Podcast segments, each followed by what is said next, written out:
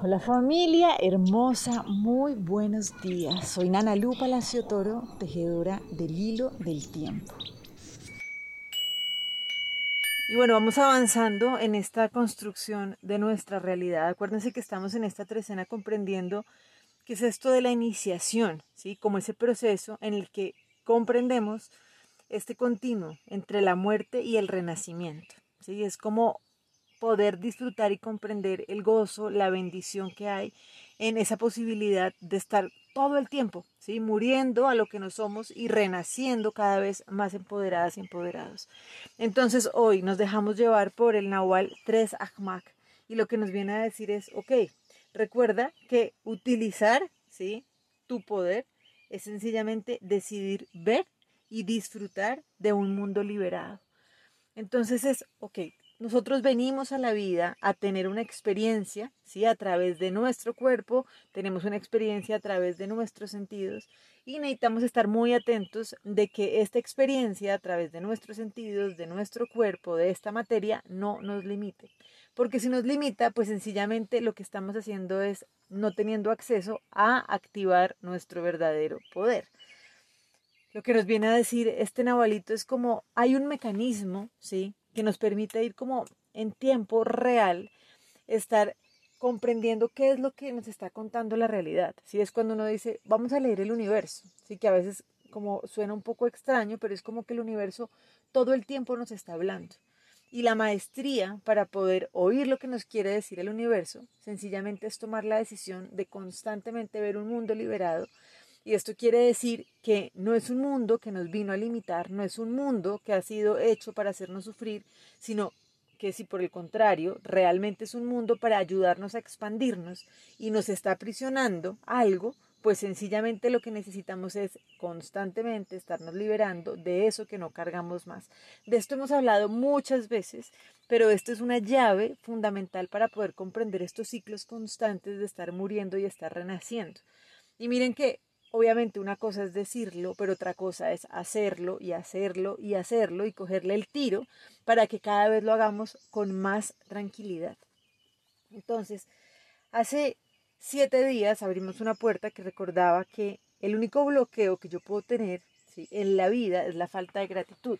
Entonces, acuérdense que hemos hablado también mucho de entender que cuando hablamos de el amor incondicional estamos haciendo referencia a amar incondicionalmente lo que sea que nos sucede porque es lo que necesitábamos para crecer. Esto lo hemos dicho muchas veces. Por eso lo que necesitamos es incondicionalmente sentir gratitud con lo que sea que estamos viviendo.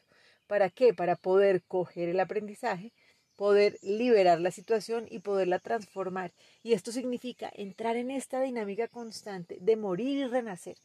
Sí, yo creo que los que ya llevan harto tiempo aquí en este hilo del tiempo, pues esto lo han oído muchas veces. Pero si se dan cuenta, en eso consiste el gran misterio de la vida, ¿no? En permitirnos morir a lo que no somos.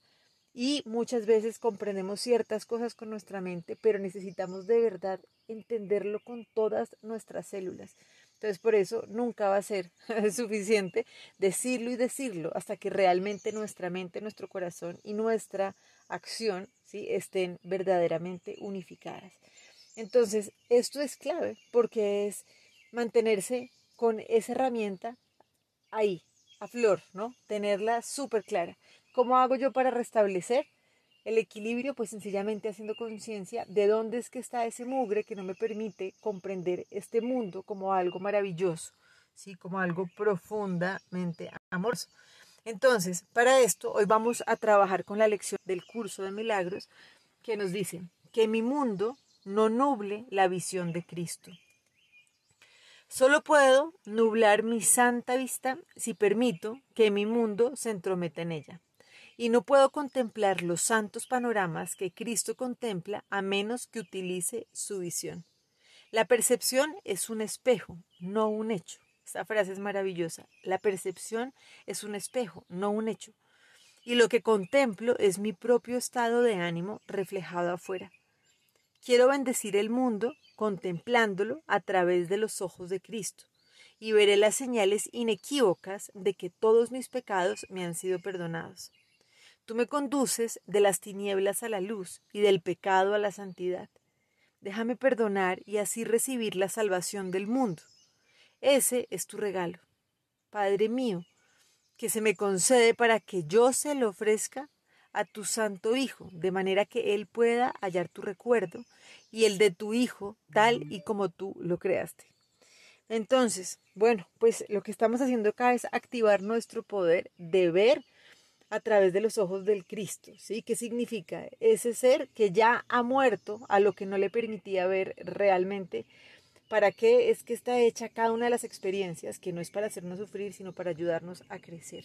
Entonces, pues les mando un abrazo inmenso, que nos podamos permitir ¿sí? disfrutar esta experiencia y que reconozcamos que no hay dolor ¿sí? en morir a lo que no somos porque siempre nos está esperando un bienestar y una gratitud, ¿sí? un abrazo infinito, mucho más grande de lo que nos podemos imaginar desde la limitación. Bueno, sigamos entonces tejiendo este hilo del tiempo. Chao.